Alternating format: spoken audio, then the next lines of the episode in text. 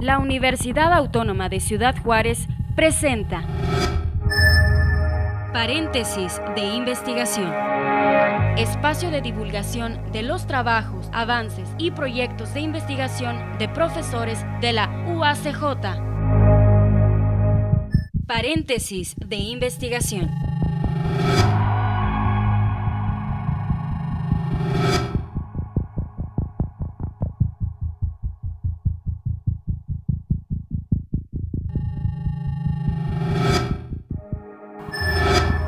¿Qué tal? Bienvenidos, qué bueno que nos acompañan a través de UACJ TV a una emisión nueva. Se llama Paréntesis, paréntesis de investigación. Cada semana abordando un tema de investigación de los que precisamente realizan nuestros investigadores de la Universidad Autónoma de Ciudad Juárez.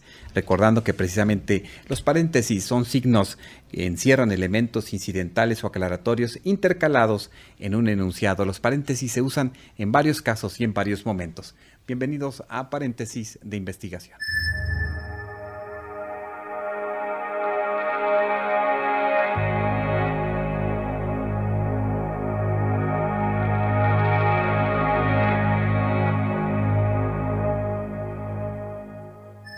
Amigos, pues qué bueno que están con nosotros a través de UACJ TV. Gracias. Y bueno, el día de hoy nuestro primer invitado del espacio eh, paréntesis de investigación es el doctor Isaac Leobardo Sánchez Juárez, profesor investigador de la UACJ y bueno, actualmente es coordinador de investigación eh, también de nuestra universidad. Es eh, egresado de la Universidad Autónoma Benito Juárez de Oaxaca en la licenciatura en Economía, maestro en Economía Regional por la Universidad Autónoma de Coahuila doctor en estudios regionales por el Colegio de la Frontera Norte y miembro del Sistema Nacional de Investigadores. Le damos la bienvenida, es nuestro padrino en nuestra primera emisión de paréntesis. ¿Cómo está, maestro? ¿Qué tal? Bienvenido. Muy bien, Armando, me da mucho gusto estar aquí en el programa, ser el primer invitado y esperamos que tenga mucho éxito esto y eh, alcancemos, digamos, una larga temporada. Claro que sí, sobre todo porque, bueno, eh, indudablemente la universidad tiene mucho trabajo de investigación, hay mucho eh, esfuerzo, mucho, muchas horas en las que docentes investigadores de la universidad dedican para generar eh, pues investigaciones en todas las áreas. Sí, definitivamente. Yo creo que precisamente la realización de este programa responde a este crecimiento de la universidad.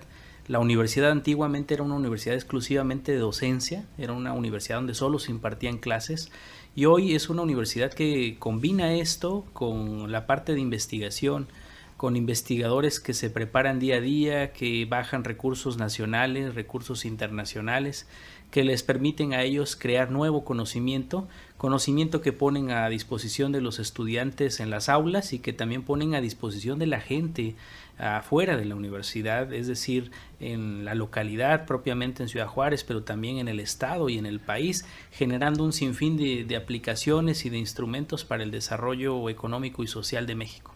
¿Cómo es que precisamente en eh, el área de la economía, que es donde tú tienes varias líneas de investigación, eh, primero que nos eh, comiences a hablar en qué momento te interesa el tema de la economía, en qué momento comienzas a, esbozar esa posibilidad de adentrarte en estos temas y profundizar en ellos? Fíjate que yo empecé cuando era estudiante de bachillerato con la inquietud de finalmente, a qué me, quería dedicar profesionalmente. Eh, pensé, tuve al menos dos opciones claras. Una era estudiar biología porque había yo participado en concursos nacionales de biología y todo parecía encaminarme en esa dirección, a dedicarme a ser un experto en temas de biología.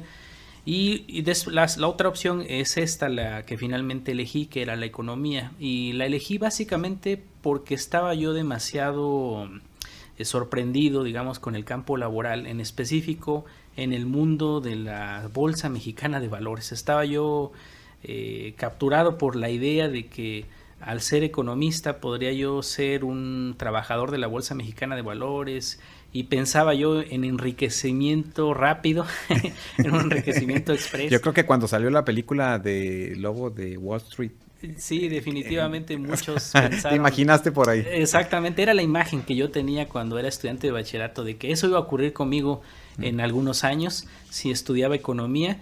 Y bueno, lo que ocurrió es que entré al programa de economía, como bien decías, en la Universidad Autónoma Benito Juárez de Oaxaca y me sorprendí que economía era algo más de lo que yo había pensado.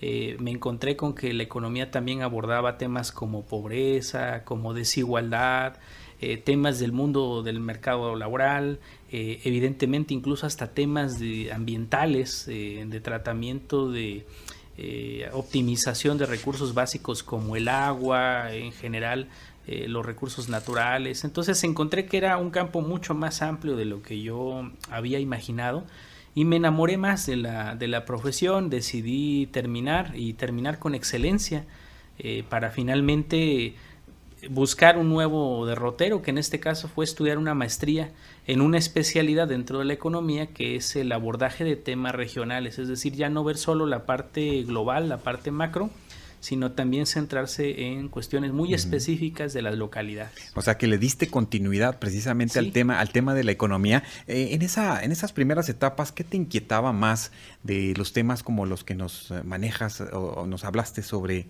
la pobreza, las desigualdades, el factor económico, la globalidad? Eh, ¿Qué temas te inquietaban más y, y qué hicieron este precisamente fuerza para que tú continuaras en ese, en ese proceso de, aprendizaje? Fíjate que en esa etapa inicial de, mi formación profesional estaba yo muy preocupado por la parte histórica, la, la economía vista desde la historia. Estaba yo muy preocupado por saber cuándo fue que se fracturó tanto el país, es decir, estas problemáticas que vemos ahora de, de personas que no tienen para vivir adecuadamente, excesos de corrupción, eh, por parte de políticos y también de empresarios. Entonces eh, me puse a pensar en ello y encontré muchas respuestas en la historia, encontré que no eran fenómenos nuevos, sino que se arrastraban, incluso tan añejos como la conquista misma y lo que en lo que derivó la conquista, digamos, eh, esta generación del país que hoy conocemos como México. Entonces, en eso estaba yo pensando, en eso estaba yo trabajando en mis inicios. Y ya dentro de ese marco histórico decidí eh, centrarme todavía más en un tema muy particular que es el crecimiento económico, en lograr que una región, que un país como México genere tasas elevadas de producción de bienes y servicios, que es lo que se conoce como crecimiento económico, para que eso a su vez eh, condujera a una mayor generación de empleos formales y eso a su vez a un mayor ingreso y eso a su vez a lo que todos los economistas buscamos, que es el bienestar individual de cada uno de los habitantes de, nuestro país. Esa fue la intención. Claro, y dentro de esto, pues fuiste tocando diversas eh, eh, escuelas, diversos espacios eh, académicos y después logras insertarte en el Colegio de la Frontera Norte para pues, desarrollar tu doctorado. Sí, fíjate que eso fue muy curioso y voy a ser sincero. Yo inicialmente solo quería tener una maestría. Es decir, al término de la licenciatura me di cuenta que no era suficiente que había que hacer una maestría, la hice. Pero yo estaba convencido de que quería ser profesor universitario. Entonces me habían informado, y me informaron mal, que para ser profesor universitario bastaba con tener una maestría. Y te digo que me informaron mal porque cuando ya terminé la maestría, que fue una maestría de excelencia del Padrón Nacional de Posgrados de CONACYT, eh, me acerqué con las autoridades en ese momento de la universidad de la que egresé y me dijeron, sabes que no te podemos contratar. Y les pregunté cuál era la razón y me dijeron, porque el sistema ha cambiado y ahora lo que necesitamos es una mayor credencialización y mayores habilidades y esas solo te las da el doctorado. Y entonces tuve la necesidad por esa situación de realizar mis estudios doctorales. De otra forma no, la verdad no lo hubiera hecho entonces, presionado por incorporarme al mundo del trabajo, en específico al sistema universitario para ser un docente de tiempo completo, pues fue que me voy a, buscar un buen doctorado. Había varias opciones, eh, exploré en el Colegio de México, exploré en la Universidad Autónoma Metropolitana y en el Colegio de la Frontera Norte en Tijuana, Baja California. Y como es normal en estos procesos, en algunos no quedé. y el programa que sí me aceptó fue precisamente el Colegio de la Frontera Norte y fui muy afortunado al trabajar ahí porque es una institución de excelencia dedicada a la investigación científica, particularmente en el área de ciencias sociales.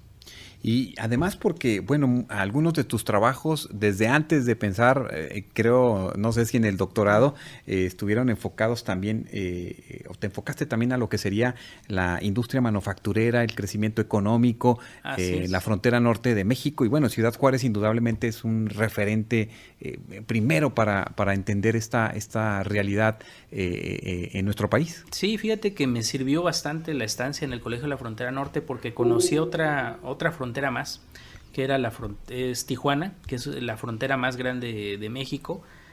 incluso por encima de Ciudad Juárez es una ciudad muy dinámica, con un contacto estrecho con un par norteamericano que es San Diego, otra ciudad también muy relevante en los Estados Unidos de Norteamérica, y eso crea toda una región que genera una gran producción, que genera empleo, que genera también muchos conflictos porque tiene un volumen de movimientos migratorios muy elevado.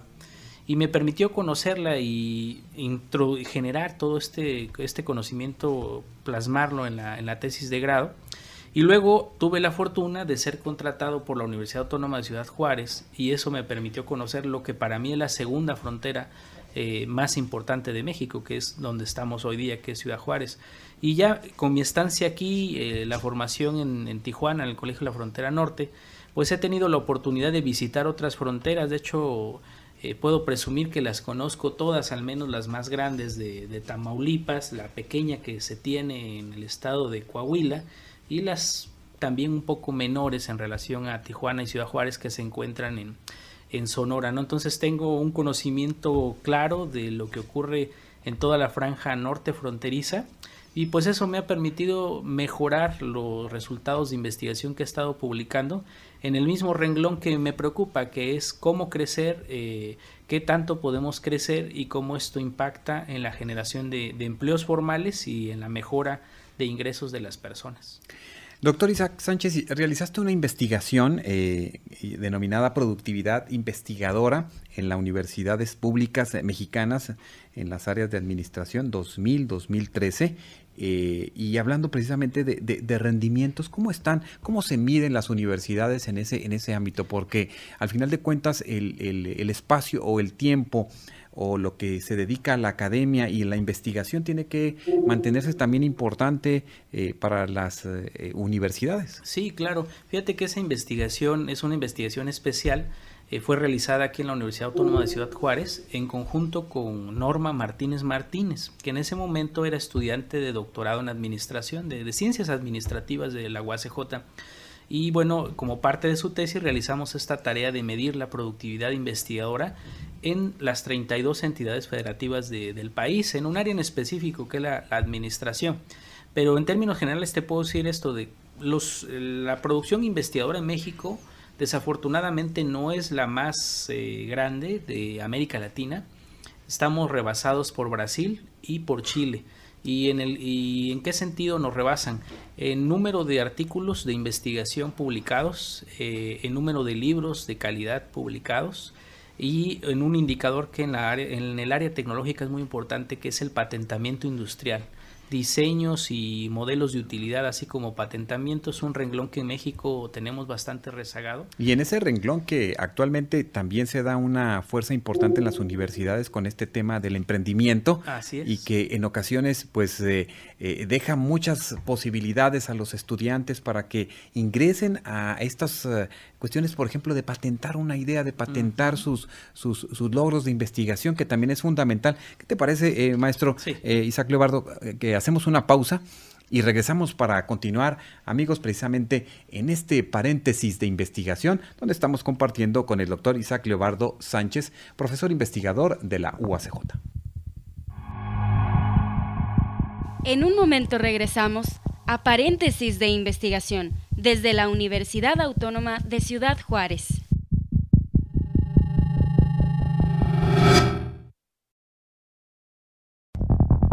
Estás escuchando el espacio de divulgación de los trabajos, avances y proyectos de investigación de profesores de la UACJ. Paréntesis de investigación.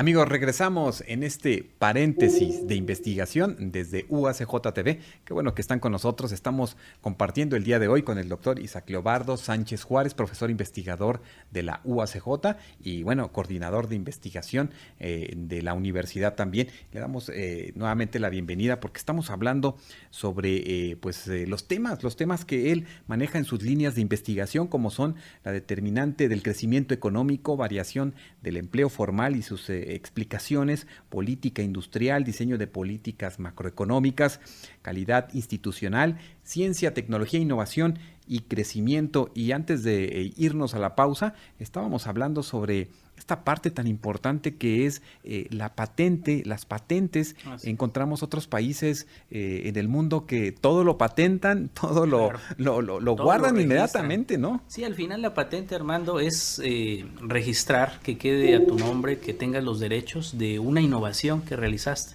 de algo que puede tener una aplicación en la industria, en el sector educativo, para las organizaciones de la sociedad civil.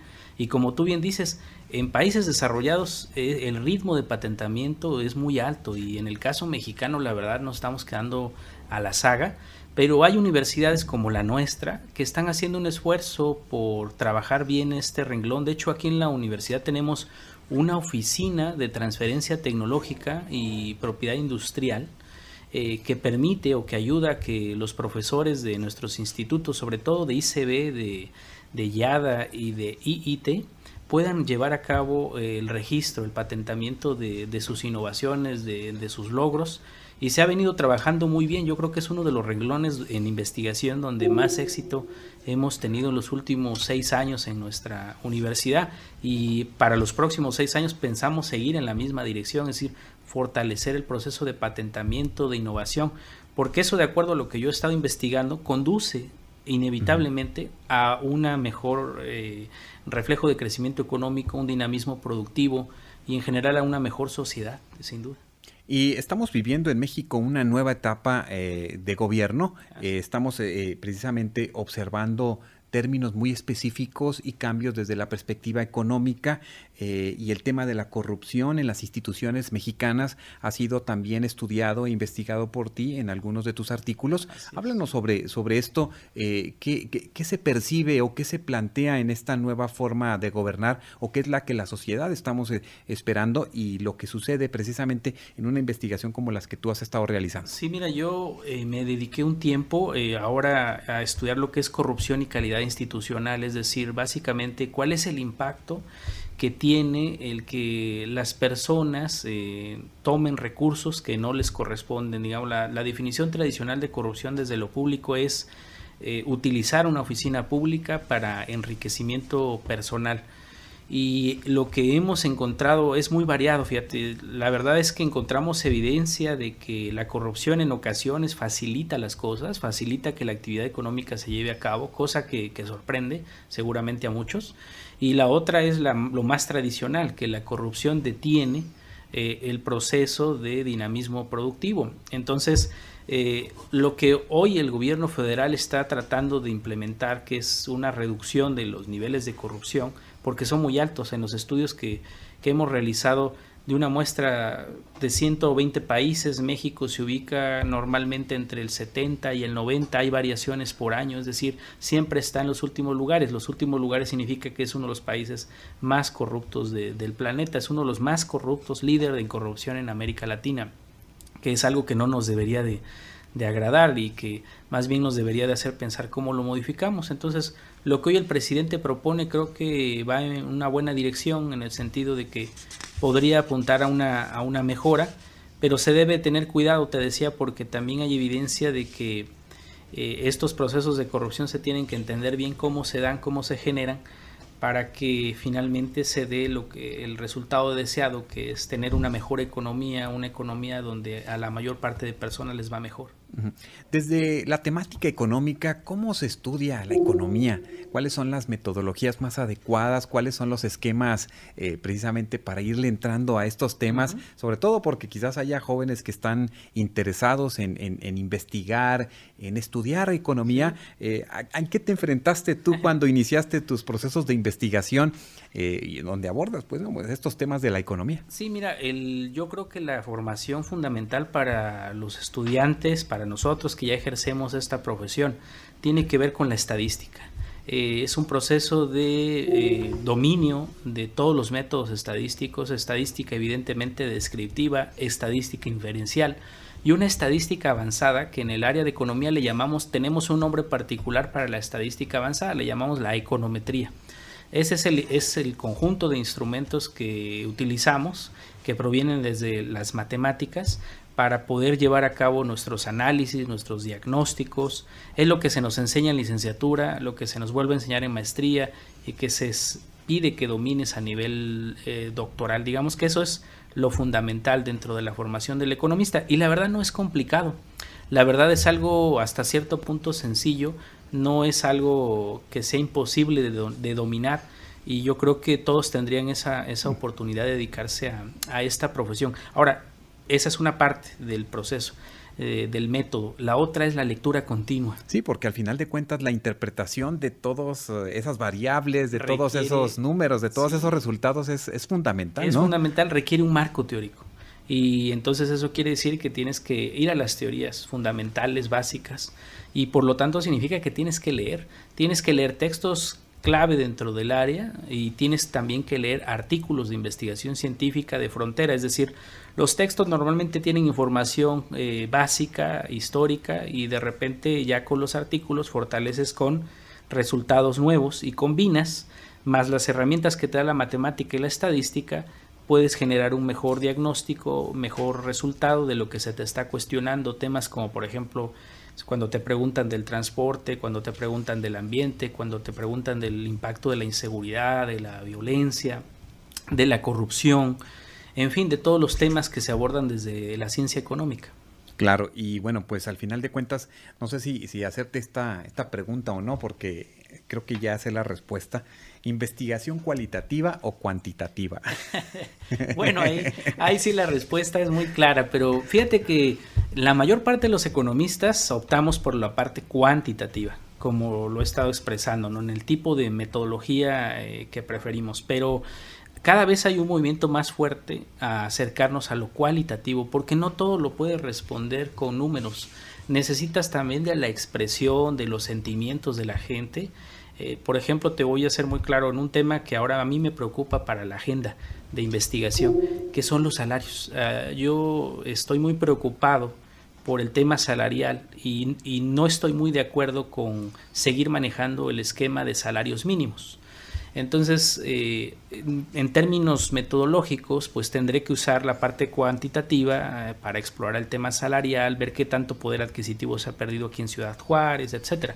Pero también quiero entrar a lo cualitativo para preguntarle a la gente, pasado un año, qué ha ocurrido con el incremento a los salarios mínimos que se eh, dio con el inicio de nuevo, del nuevo gobierno. Entonces, me interesa ver que transcurrido un año, cuál es el efecto que se tiene real sobre el bienestar de las personas y para esto necesito entrevistarlas y que eh, en las entrevistas ellos viertan, claro, voy a tener un cuestionario y ellos empiecen a generarme información de tipo cualitativo y ya no va a ser cuantificable. El cuestionario en cualquiera de las dos formas, tanto cuantitativo o cualitativo, es, es, fundamental esa herramienta. Es, una herramienta eh, básica de muchas áreas del conocimiento, particularmente de nosotros en general en ciencias sociales. Entonces te digo, eh, sí, me prefiero los métodos cuantitativos, pero tengo la necesidad de acercarme a los métodos cualitativos para poder tener un, enfoque más holístico eh, que me dé más información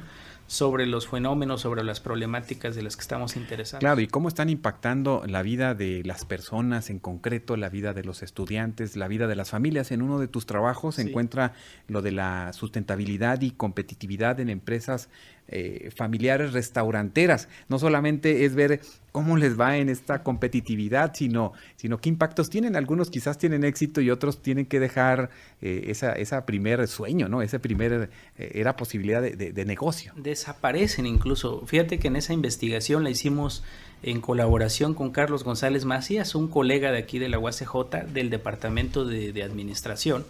Y es muy interesante porque ahí en la investigación se comparó empresas restauranteras familiares en la frontera sur con empresas familiares restauranteras en la frontera norte.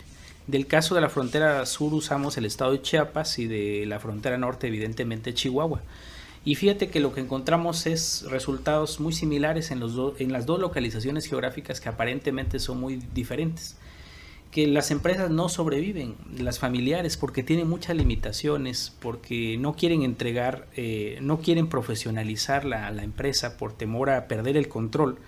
Y ese temor termina destruyéndolas y finalmente no pasan de dos o tres generaciones. Son empresas que aparecen y así como desaparecen, terminan eh, desapareciendo y hay unos cuantos casos de empresas familiares que sí resultan exitosas y que se vuelven, digamos, grandes monstruos de, dentro de cualquier sector de, la actividad económica, pero son casos más bien excepcionales. La, la, regla es que las empresas familiares no sobreviven y en esa investigación el consejo era, bueno, hay que hacer una modificación de la forma en la que se trabaja en ese tipo de empresas para que finalmente puedan sobrevivir.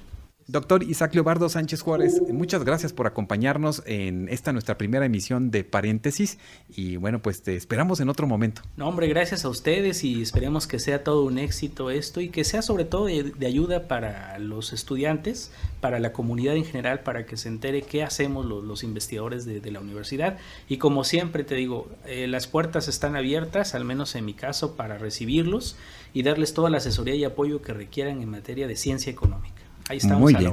no, muchas gracias. muchas gracias. Es nuestro primer invitado en este paréntesis de, investigación y bueno, pues nosotros sí les invitamos a que nos sigan en nuestras diferentes redes sociales, aprovecharlo al máximo. Así es que gracias, gracias por acompañarnos y les esperamos en nuestro próximo paréntesis de investigación aquí a través de UACJTV.